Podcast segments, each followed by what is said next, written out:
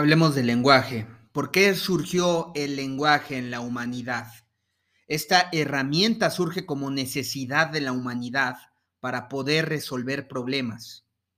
La comunicación tiene lugar en nuestro haber porque sirve para poder colaborar, pero de problemas hemos tenido que pasar a resolver problemáticas, cosa que tiene que ver con nuestra actitud frente a los problemas. En nuestros vínculos de relación, con lo que hacemos y cómo lo hacemos, en nuestra vida social, de pareja, de familia, de trabajo, lenguaje es colaboración. Comunicación es colaboración. ¿Por qué queremos colaborar? Para mejorar. Buscamos pues hacer más eficiente nuestro andar para evolucionar nuestra conciencia autorreflexiva. Y es que todos vamos en este viaje, juntos. Somos materia orgánica con una conciencia autorreflexiva. Sabemos que sabemos que somos y existimos, sabemos que tenemos una relación con nosotros mismos y con todo lo demás, que impactamos a nuestra circunstancia y que nuestra circunstancia impacta nuestra conciencia.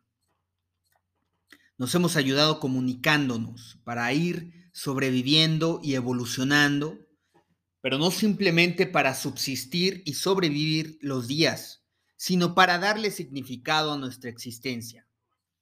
¿Por qué estamos aquí? ¿Por qué es el amor? ¿Por qué queremos amar? ¿Por qué hacemos lo que hacemos? ¿Qué significado tiene existir? ¿Qué significado tiene todo lo que hacemos? Estas son de pronto problemáticas que inciden en nuestro sistema de pensamientos, creencias y valores, y a partir de ahí nos vinculamos con el universo mundo. Hablamos, nos respondemos, aclaramos, significamos nuestra relación con nuestros amigos, nuestra pareja, nuestra familia, nuestros hijos, nuestra vida en soledad, en comunidad, en el trabajo, en todo lugar. Habitamos el universo y el universo nos habita a nosotros. Sabemos que sabemos, cada individuo es su propio contexto de significación. Pero nuestros significados los hemos construido a partir de las nociones culturales de cómo nos han educado en familia, escuela y sociedad. Cosa que ha estado errática, pues nos enseñan a vivir en la cultura del sufrimiento, estando a la defensiva del mundo, estando reactivos ante todo lo que sucede en el exterior sin reparar primero en el dominio interno. Desde hace tiempo escuché el problema de este país es la comunicación. En efecto, y no solamente de este país, del mundo, aún nos falta mucho por comprender. La errática cultura en la que nos hemos formado ha dado lugar a que las personas se equivoquen porque, entre otras cosas, no se conocen a sí mismas. Si no te conoces, no puedes conocer a nadie más. Vivimos inmersos en una sociedad que se desconoce que fundamentalmente no ha reconocido el respeto irrestricto al desenvolvimiento y desarrollo de cada individuo. Queremos salvar al mundo, pero eso comienza salvando nuestro conocimiento sobre lo que somos, sobre lo que significamos para nosotros mismos. Para ello ayudan los espejos, ayuda el significado, ayuda el lenguaje. Somos espejos el uno del otro. Tenemos que despertar a eso, a conocernos, para saber lo que somos y no tener miedo. El problema es querer buscar ser algo que no somos. Ser natural implica libertad. El lenguaje no es solo oral, es corporal, también espiritual. Con una mirada podemos comprendernos, con una emoción podemos comprendernos, conectarnos. Al evocarnos podemos sentirnos, experimentar nuestra comunicación.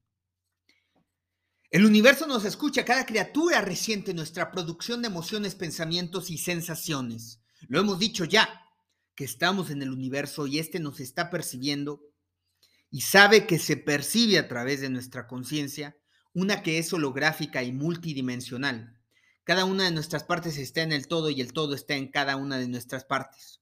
Y percibimos cada una de las dimensiones de este universo mundo a través de cada uno de nuestros potenciales de percepción racional, motriz, emocional, sexual e instintivo. Somos un universo portentoso de distintos lenguajes. Pero recordemos un aforismo central. La vida es una relación entre el individuo y su principio de realidad. Y la calidad de esa relación brinda la calidad de vida y la calidad de vida proviene de su significado.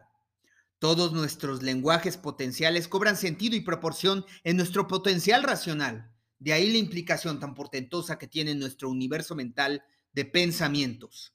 Cultivemos, pues, un gran sentido de significado a nuestras vidas al saber que el universo brinda su percepción a nosotros para poder experimentarse a sí mismo, en búsqueda de unir aquello que fue separado, creyendo que alguna vez fue separado, pero que en realidad siempre ha sido uno y lo mismo, la conciencia unificada, el absoluto.